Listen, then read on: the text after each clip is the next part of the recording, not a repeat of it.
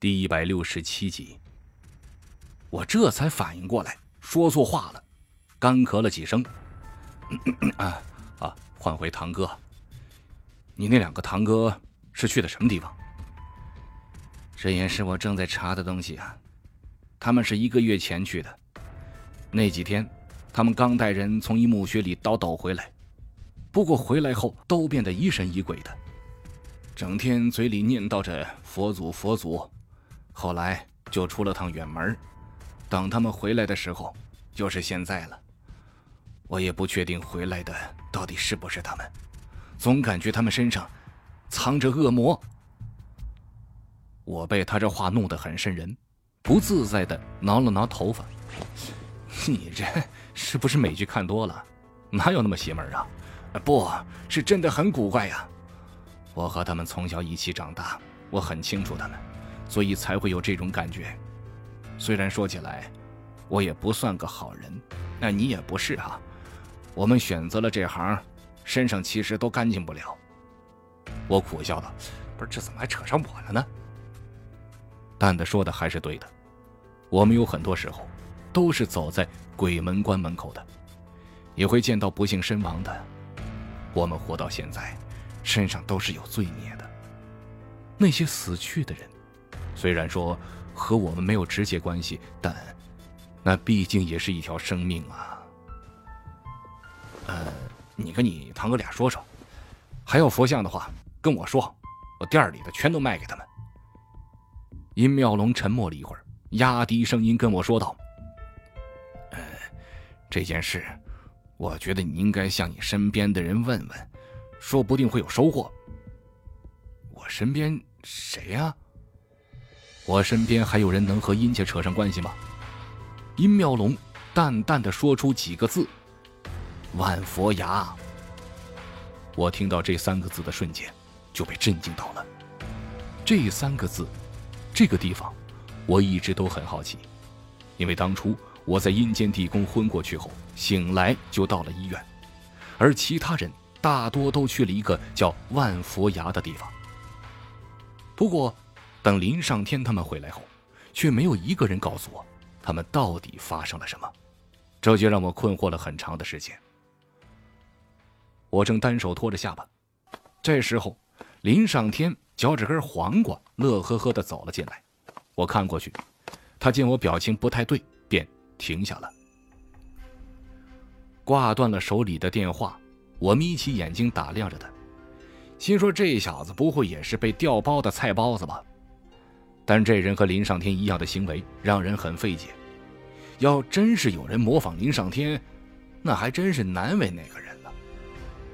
林上天也盯着我，黄瓜也不吃了，皱着一只眼，另一只眼睛睁大，奇怪的看着我，问：“咋了，医生？破产了？不是刚赚了四十万吗？来来来，开心点啊！拿到钱咱就是富豪，啥样的妞儿还不是手到擒来呀？”我叹了口气，转过去继续低头想事儿了。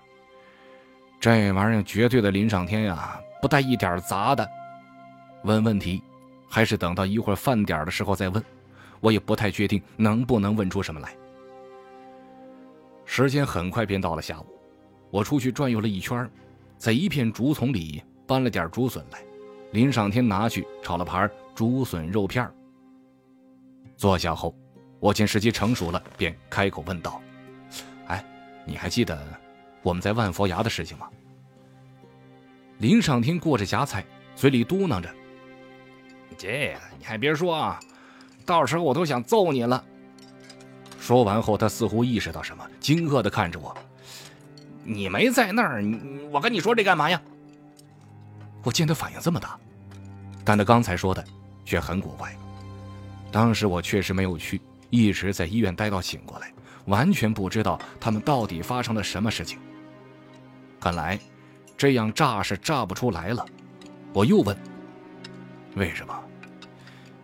你就会是不肯告诉我，那地方到底发生了什么？你们是见了鬼了，还是见了神了？”林上天沉默了，没有说话，继续低头刨饭。我去想殷妙龙的话，接着说。有人在买大量的佛像，可能和那个地方有关。听到这里，他惊讶地抬起头，似乎是惊讶于我为什么这样说。我正是需要他这种反应。接着说，有人到我铺子里买佛像，一下子买了很多，可能和万佛崖有关。你怎么就肯定和那地方有关系？你有没有去过？怎么晓得那地方是不是真的有佛像啊？我看他也在跟我玩套路，这样子我就很难从他嘴里问出什么的。那就来点猛的！我马上严肃地盯着他，饭也不吃了，冷冷地说：“我和你算是过命的交情吧，这么多年兄弟了，这点事儿都要瞒着我，还不让我知道为什么？”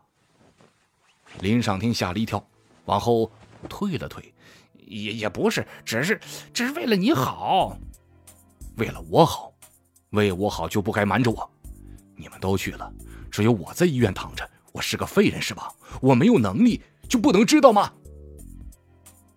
林上天低下头，咬咬牙，看样子有些犹豫了。我又说：“既然我把你当兄弟，你就不该瞒着我。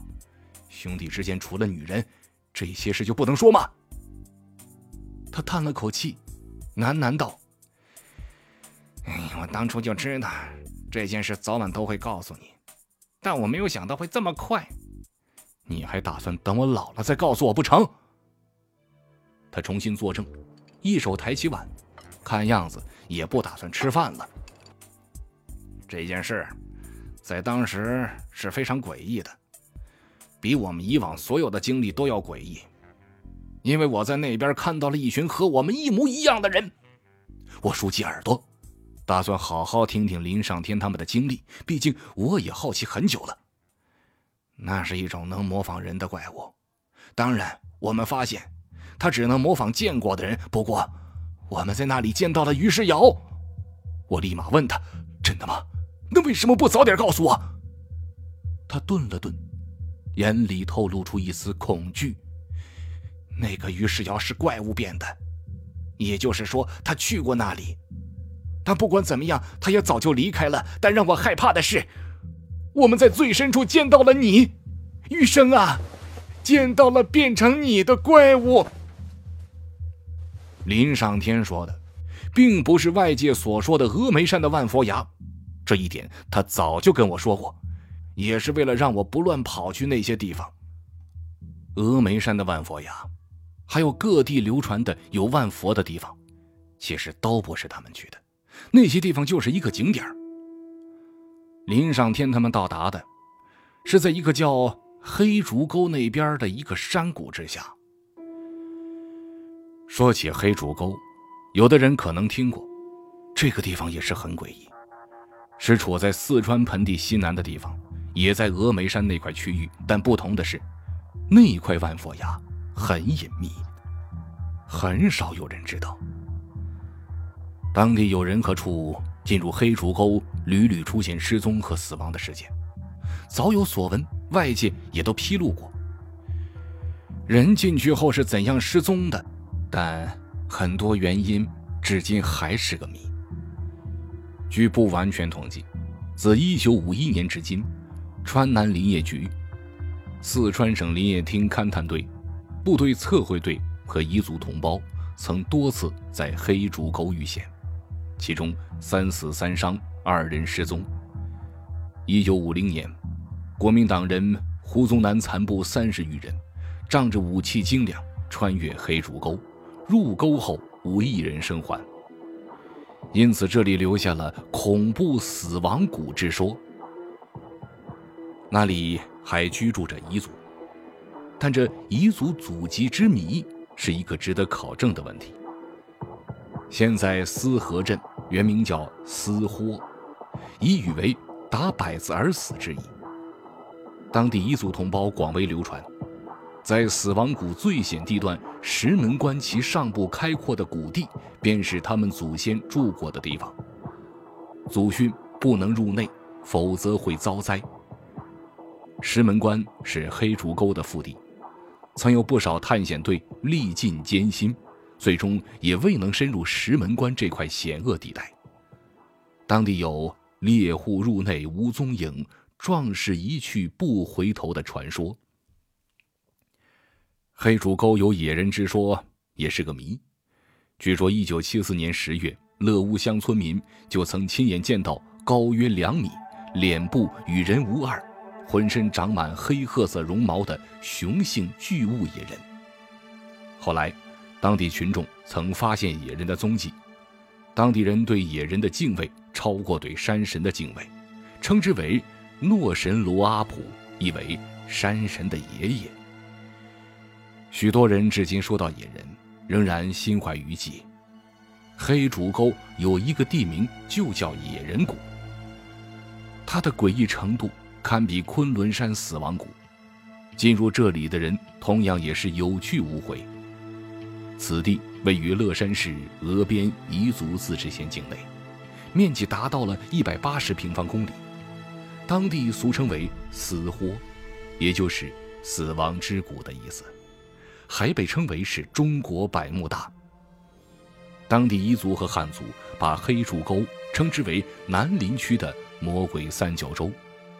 这里发生的一系列事情，又被称为四川黑竹沟灵异事件。黑竹沟这个地方，外界也有很多关于它的传闻。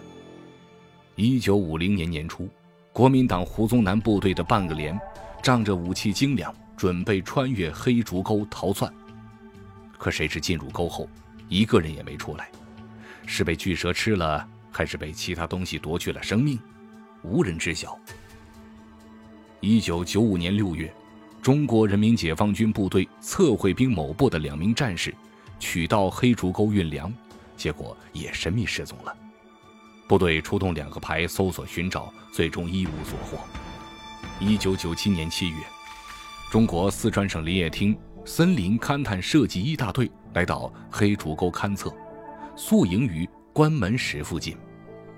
身强力壮的高个子技术员老陈和助手小李主动承担了闯关石门的任务。第二天，他俩背起测绘包，每人用纸包上两个馒头，便朝关门石内走去。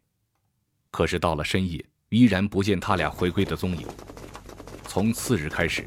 寻找失踪者的队伍逐渐扩大，川南林业局与临近县组成了百余人的寻找失踪者的队伍也赶来了。他们踏遍青山，找遍幽谷，除两张包馒头用过的纸外，再也没有发现任何蛛丝马迹。九年后，川南林业局和临近县再次组成二类森林资源调查队进入黑竹沟，因有前车之鉴。调查队做了充分的物资和精神准备，除必需品之外，还装备了武器和通讯联络设备。由于森林面积大，调查队入沟后仍然只能分组定点作业。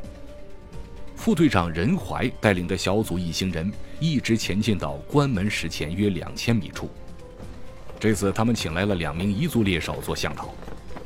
当关石门出现在眼前时，两位猎手不愿再往前走。大家好说歹说，队员中有人自告奋勇打头阵，他俩才勉强继续前行。即使峡口，他俩便死活不肯再跨前一步。副队长不忍心再勉强他们，经过耐心细致的说服，副队长好容易才与他们达成一个折中的协议，将他俩带来的两只猎犬放进沟去试探试探。第一只猎犬灵活的像猴子一样。一纵身就消失在峡谷深处。可半个小时过去了，猎犬杳如黄鹤。第二只黑毛犬前往寻找伙伴，结果也神秘的消失在茫茫峡谷中。在当地流传着的古老传说中，其中以三剑泉的传说最为古怪。传说远古时，有一位名叫牛批的彝族大力士，率众人在沟中打猎。他们在山中不知不觉喝完了所带的饮水，三天过后，因又饥又渴，一个个都昏倒在地。隐约中，一位仙女来到牛批的身边，对他说：“英雄啊，请不要着急，鼓起勇气来，水是能找到的。”说完，舞起彩带，指着一处地方。牛皮惊醒过来，顺着仙女指的方向望去，看到的是一堵陡岩。他迷惑了，但想起仙女的话，他毅然拉开神弓，连续射出三支神箭。霎时，三股泉水从陡岩上喷涌而出，使众乡亲死里逃生。这三股泉从此就被称为三剑拳。传说本世纪五十年代，曾有彝族同胞发现过野人的踪迹；八十年代也曾发现过一展达一米多的巨鸟。有专家指出，可能为幸存的翼龙。还有人看见过两头兽。黑竹沟镇位于林区两座山谷之间，距峨边县城六十一公里。它有个美丽的彝语名字叫思河，汉语的意思为青山。在一九八一年改名为思河之前，黑竹沟镇还有个名字叫死豁，彝语里有死亡之意，故。也有人把黑竹沟叫“死亡之谷”。近年来，随着黑竹沟里奇异现象屡屡发生而声名远播，人们又将思河改名叫黑竹沟镇。